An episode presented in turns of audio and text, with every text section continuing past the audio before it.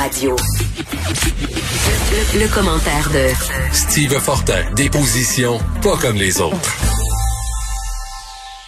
On est de retour, on va rejoindre Steve Fortin. Salut Steve. Salut Vincent, comment ça va? Ça va très bien toi-même? Euh, on ben revient on revient sur le dossier Émile Bilodeau et il faut comprendre euh, sans sans euh, trop trop critiquer ce jeune chanteur quand tu sors en public dans un événement écouté par des, plus d'un million de personnes il faut faire face à des à, des critiques et là il est revenu sur les, les, histoires des derniers jours. Ouais, ben c'est ça, c'est qu'il a publié il a publié un truc qui, qui m'a qui m'a surpris. Mais écoute, garde, c'est son droit, hein. Donc, il a publié sur son compte euh, Facebook euh, en réponse à quelqu'un là qui, qui, qui lui euh, qui lui, euh, qui, avec qui il discutait. Donc, euh, dans une quinzaine d'années, j'espère euh, qu'une une femme fière de porter le voile, fière d'être québécoise, enseignera mon enfant. Ma descendance trouvera donc une alliée, une leader, une alliée, une leader dans sa communauté, un exemple concret d'une société qui embrasse la différence, etc. Bon, il est en droite ligne avec sa position sur la loi 21. D'entrée de jeu, je veux dire ceci. Émile Bilodeau, c'est un jeune artiste, c'est un, jeune artiste politisé. pour les indépendantistes dont je suis, c'est une, une des rares voix qui, euh, dans, parmi les jeunes, qui acceptent de se positionner comme tel. Puis, euh, je suis pas sûr que c'est une bonne façon de faire que de, de, de, de tenter de l'excommunier, tout ça. Moi, j'ai pas de problème.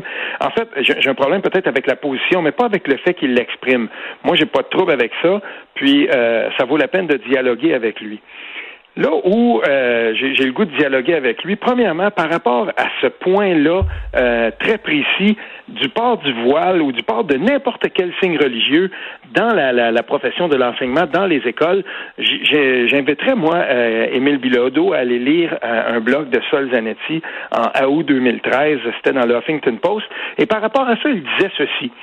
Je cite Solzanetti. Contrairement à ce que suggérait le rapport Bouchard-Taylor, les enseignants de l'école publique devraient aussi s'abstenir de porter des signes religieux. En effet, l'école est un lieu d'éducation ouvert où toutes les questions doivent pouvoir être posées et toutes les idées soumises à la critique. Ce n'était pas le cas dans les écoles confessionnelles du Québec avant les années 60. C'était grave. Nous, avons sur ce point fait un grand pas en avant. Il serait dommage de reculer maintenant. Le rôle de l'enseignant est de créer un environnement propice à la liberté de penser.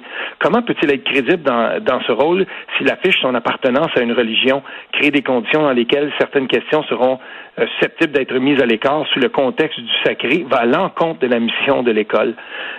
Et, et, ça, ça vient de Sol Zanetti en 2013. Euh, plusieurs personnes l'ont confronté avec cette position-là, dont euh, Michel Sirois de, de, PDF, le groupe euh, féministe Place des femmes Québec, ou pour les, le droit des femmes Québec, euh, si je me souviens bien. Donc, en commission parlementaire, ça avait donné lieu d'ailleurs à un moment assez assez iconoclaste quand, quand on y pense. Sol Zanetti qui était confronté à ses propres écrits des années plus tard, alors qu'il avait changé sa, sa position par rapport à ça. C'est très important de se souvenir d'où on part dans ce débat-là. Et c'est pour ça que j'écrivais hier, j'aurais beaucoup, moi j'aimerais beaucoup expliquer, par exemple, à, Émile Bilodeau l'histoire d'une certaine Cécile Morin, qui, qui mariée ensuite a pris le nom de Cécile Nourri.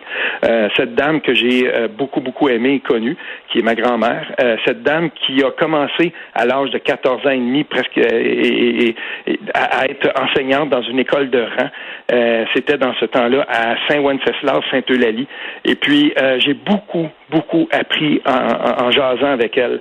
Pendant quelques années, j'ai moi-même enseigné de, manière bien humble. Euh, c'est une profession qui allait, qui, qui, qui, était pas pour moi du tout. Mais euh, j'ai beaucoup discuté de ça avec elle, de ce que c'était. Et quand elle est décédée il y a deux ans, il y a quelques années, on m'a remis tout son fonds d'archives parce qu'elle a été aussi célébrée pour sa longue carrière dans l'enseignement à l'Assemblée nationale. Euh, et à un moment donné, on, m'a tout remis, euh, sa documentation, toutes ses archives. Je te le dis, Vincent, quand on regarde ce que ça impliquait dans les à la fin des au milieu fin des années 40 de devenir enseignant, c'était complètement une profession qui était assujettie à la religion. Tout était euh, du ressort de la religion. Cette femme-là a été euh, une des, des, des, une femme qui a appuyé beaucoup le rapport parrain, la déconfessionnalisation des écoles. Souvent, je parlais de ça avec elle. Euh, au moment où Jeannette Bertrand euh, s'attirait lire euh, de, des gens qui étaient contre le projet de loi de la charte du PQ, je me souviens moi que ma grand-mère disait mais tu sais pourtant elle très religieuse qu'elle a à l'église et tout ça, mais pour elle l'école devait être cet endroit-là où on, on, on, on ne laissait pas entrer la religion.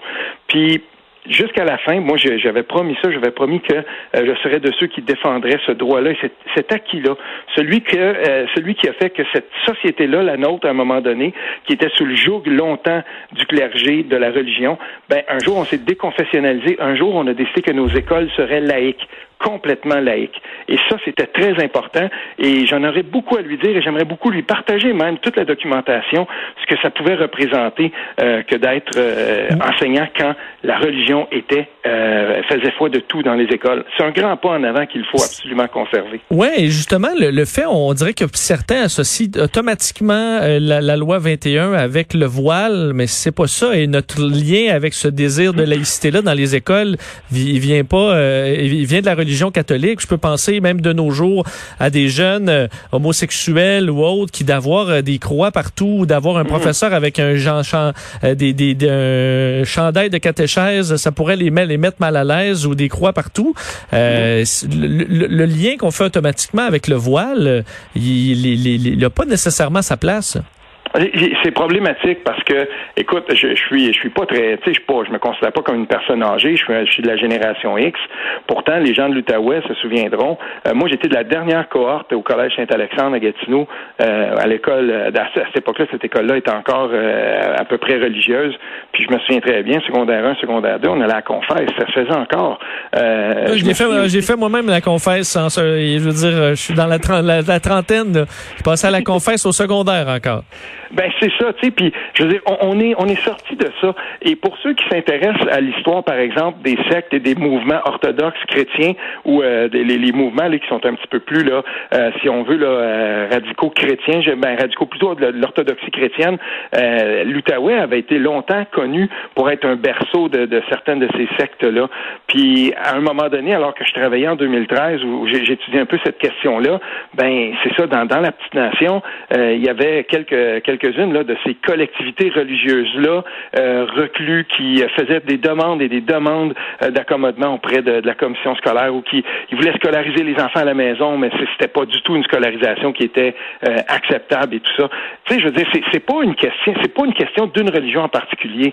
Quand je regarde moi la loi 21, dans toute dans toute son imperfection, ben c'est toutes les religions. On peut cependant se questionner sur certaines choses. Et la députée de Québec solidaire de Sherbrooke avait a fait une intervention très intéressante dans le cadre de la loi 21 euh, où elle disait ben ok c'est bien correct on s'en va vers ça. Elle n'appuyait pas le, principe mais elle disait si on est pour adopter cette loi là il faudrait aussi qu'on l'assujettisse aux écoles de euh, aux écoles confessionnelles qui reçoivent des fonds de l'État.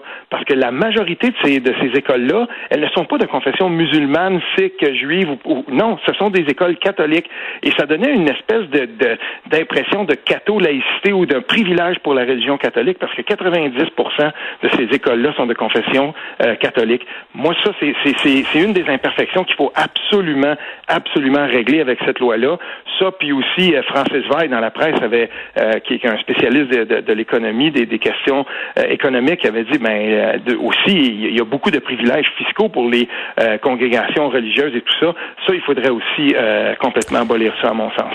Et est-ce qu'on confond des fois, parce que je disais entre focuser sur le voile, mais euh, les cultures, les cultures du monde, c'est une extraordinaire richesse pour pour mhm. l'humanité. C'est pour ça qu'on voyage, c'est pour ça qu'on veut rencontrer des, des gens de toute nationalité. Euh, Est-ce qu'on confond des fois cette culture-là, qui est une richesse pour l'humanité, et la religion?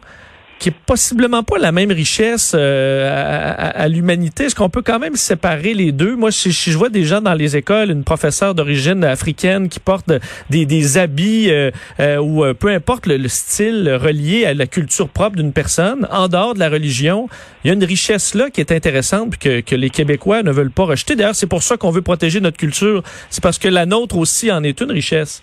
Ben, tout à fait. Et, euh, c'est vraiment ici dans l'aspect religieux, parce que euh, si, si le, Québec comme, comme nation, comme société, euh, et quand il a décidé de légiférer par rapport euh, à la laïcité, c'était pas là une façon de se replier sur lui-même. Il y a personne qui empêche euh, quiconque de porter dans l'espace public un signe religieux. On a déterminé certains emplois très limités pour lesquels c'était problématique, puis on a fixé une, une limite qui, à mon sens, est raisonnable. Ça va, euh, il y en a qui trouvent que c'est pas le cas. Ça va se rendre euh, certainement jusqu'en Cour suprême cette histoire-là. Mais est-ce que, à cause de ça, le Québec est moins pluraliste pour autant? Ben, bien sûr que non. Et puis, euh, on peut se promener partout dans le Québec et trouver des des réussites, des, des, des petits bijoux de, de, de, de, gens et, qui se sont établis ici de partout dans le monde, qui vont fonder des entreprises, qui vont même ajouter beaucoup au métissage de notre propre culture avec d'autres. Moi, je viens d'un, d'un, euh, musicalement, je viens d'un, d'une famille et puis d'un horizon qui est très traditionnel, musique traditionnelle québécoise et tout ça. Mais c'est beau de voir à quel point, au cours des 20, des 25 dernières années, la musique traditionnelle québécoise s'est métissée avec d'autres, s'est métissée avec différents styles. Tu sais, le, bon vieux Bébert, Yves Lambert euh, de, la bottine souriante. La bottine souriante, c'est, terminé. Euh, je veux dire, c'en est un qui a exploré. Et il y en a plein comme ça qui l'ont fait, qui sont allés et, et, qui ont décidé d'explorer explorer pour les gens qui s'intéressent à la musique traditionnelle et qui veulent et qui veulent peut-être avoir un aperçu de ça. Jean-François Bélanger, tapez ça et, vous allez voir un musicien. Premièrement, ce, de profession, c'est un médecin, mais euh, moi je l'ai connu quand il était plus jeune et, encore aujourd'hui, ce type-là fait de la musique absolument hallucinante. Il vient d'un background de trad québécois, mais euh, il, a, il, a, fait exploser ça avec la musique de, de l'Inde, ben, des Indes, de, la musique orientale et tout ça. Je veux dire, ce gars-là, c'est un, c'est un virtuose, c'est un virtuose de, de, de, de tellement d'instruments, euh, mais sa musique, il faut aller écouter ça, c'est tellement beau. Mais non, ça n'empêche pas ça. Mais à l'école, dans certains postes, il me semble que la liberté de conscience est à protéger et c'est pour ça que j'appuie malgré tout la loi 21. Euh, toujours sur la loi 21, euh, on, c'est intéressant d'en débattre. Il y en a qui ont des points de vue effectivement pour ou contre, mais qui demeurent dans, euh, disons, ce qui, ce qui, ce qui fait du sens. Là. Mais là, tu nous mm. parles d'un texte complètement hallucinant sur la loi 21. Est-ce que certains croient que vers où ça peut nous amener? Là? Ben là, écoute, euh, le, le, média Ricochet, que ce soit en français ou en anglais, ce, ce, média web là, euh, très populaire, ben, en fait, c'est un média de gauche. Et puis, euh, il y a des gens là-dedans qui écrivent, et, et, moi, je trouve ça quand même intéressant de les lire. Mais là, le, texte, ça n'a pas été encore publié en français, je l'ai pas vu, mais c'est une charge absolument hallucinante. C'est écrit par Ehab Lotayev. Et puis, quand j'ai lu ça, quand on m'a partagé ça, je me suis dit, mais c'est, on, est dans un complet délire là. et, et là, pour lui, premièrement donc, euh, on commence, on traite là-dedans de la loi 21, mais on commence avec le racisme systémique. Et puis là, on dit, ben avec ce qu'on a vu dans les dernières semaines euh, au Minnesota, donc l'affaire George Floyd, au Nouveau-Brunswick, euh, en, Georgie, aux États-Unis. Puis là, ben on fait un grand, tu sais, on, essaie de placer ça pour une grande soupe. puis on dit, ben le Québec, c'est là-dedans. on peut pas, on peut pas en faire abstraction. Puis là, on arrive dans la loi 21. Et à un moment donné, il y a un passage, moi, qui m'a jeté à terre. cet auteur-là met dans la même phrase, imaginez là, euh, il met dans la même phrase, par exemple, François Legault, euh, Jair Bolsonaro et Donald Trump comme des grands vecteurs, si on veut, là, de, de, de, de, cycles de haine et des. De, en tout cas, c'est absolument hallucinant. Et, et, moi, là, je me dis, mais ça n'a pas de bon sens. Puis là, à un moment donné, il dit. Euh, le, je, traduis là à mesure, le, premier ministre du Québec qui, nie l'existence du racisme systémique a légalisé la, la, discrimination il y a un an en adoptant la loi 21, une loi qui discrimine contre certaines personnes et les rend des citoyens de deuxième classe. Il dit c'est pas loin le jour où la police du Québec tuera des musulmans, des juifs et des sikhs dans les rues du Québec. Euh, en tout cas, écoute, on, on, s'en va là-dedans dans un, un, délire absolument complet. Et lui, il dit, si on combat la loi 21, si on se, on, se met devant, si on se braque devant, puis on réussit euh, à la défaire, ben on va sauver des vies et tout ça. Mais je, je lisais ça, là, puis je me disais, mais on est dans le délire absolument complet. Parce que lui, ces balises-là, qu'on peut quand même parler de, de balises, là, qui, qu'on peut être pour ou contre, mais selon lui, c'est le début vers l'extermination des, des, euh, des, des, races euh, au Québec dans 2050 ou 2070. C'est les années qu'il donne. C'est, je veux dire, là, on n'est plus dans quelque chose qui est utile. Euh, je suis désolé, là, mais moi, quand je lis des trucs comme ça, euh, là, je me dis, OK, c'est publié dans un média, somme toute, là, qui est un média marginal, mais quand même, ça a été partagé pas mal. Puis quand j'ai lu ça, je me suis dit, mais même les gens qui sont contre la loi 21 auraient euh, avantage à dénoncer ce type de charge-là. Parce que là, on n'aide personne. Pire, c'est comme si on avait quelqu'un qui avait un bidon d'essence et qui jetait de l'huile sur le feu partout. Et, et, là, dans un cas comme ça, je me dis, ça, ça va vraiment trop loin. Vraiment, vraiment. Et euh, si on est pour euh, si on est pour publier des, des, des trucs et des, des torchons comme celui-là, euh, moi je me dis ben là il faut faire très très attention parce qu'il peut y avoir des tu sais je sais pas là moi je, je, lis ça puis je me dis euh, c'est un vecteur de radicalisation ça quelqu'un là qui qui prend ça au pied de la lettre qui regarde ça je sais pas tu lis ça tu es dans un autre pays tu te dis mais coudon qu'est-ce qui se passe euh, euh ça ça a aucun bon sens pourtant quand on regarde la loi 21 honnêtement moi je trouve qu'elle va pas assez loin on, on est perfectible on aurait pu la, la on aurait pu l'étendre euh, au, CPE et tout ça. Somme toute, je veux dire, si on regarde ce qui se passe en France avec la, laïcité là-bas, tu sais, le feu n'est pas pris ici, là. On va en reparler assurément. Steve Fortin, merci. On se reparle jeudi. Bonne fête du Canada. Toi, tu dois fêter ça quand même assez tranquille. C'est quoi? J'aurais aimé ça qu'on fasse un show demain parce que je suis un fan de musique. Et j'aurais aimé ça qu'on fasse comme un genre de top 5 euh, ou euh, tu sais de, des artistes canadiens peut-être les plus méconnus. Et euh, j'aime beaucoup, beaucoup écouter. Moi, je suis pas mon identité là, j'ai pas peur de dire que c'est un très très bon voisin le Canada. Là, on n'a pas, on n'a vraiment vraiment pas à se plaindre du voisin qu'on a. Ah, tu pourrais me faire un top de musique canadienne, hein? Intéressant, intéressant. On oui, va, on va, intéressant. On va faire ça. Bon, on pourrait, on pourrait en parler jeudi. On, on s'en reparle. Merci, Steve. Excellent. Salut. salut. On revient dans quelques secondes.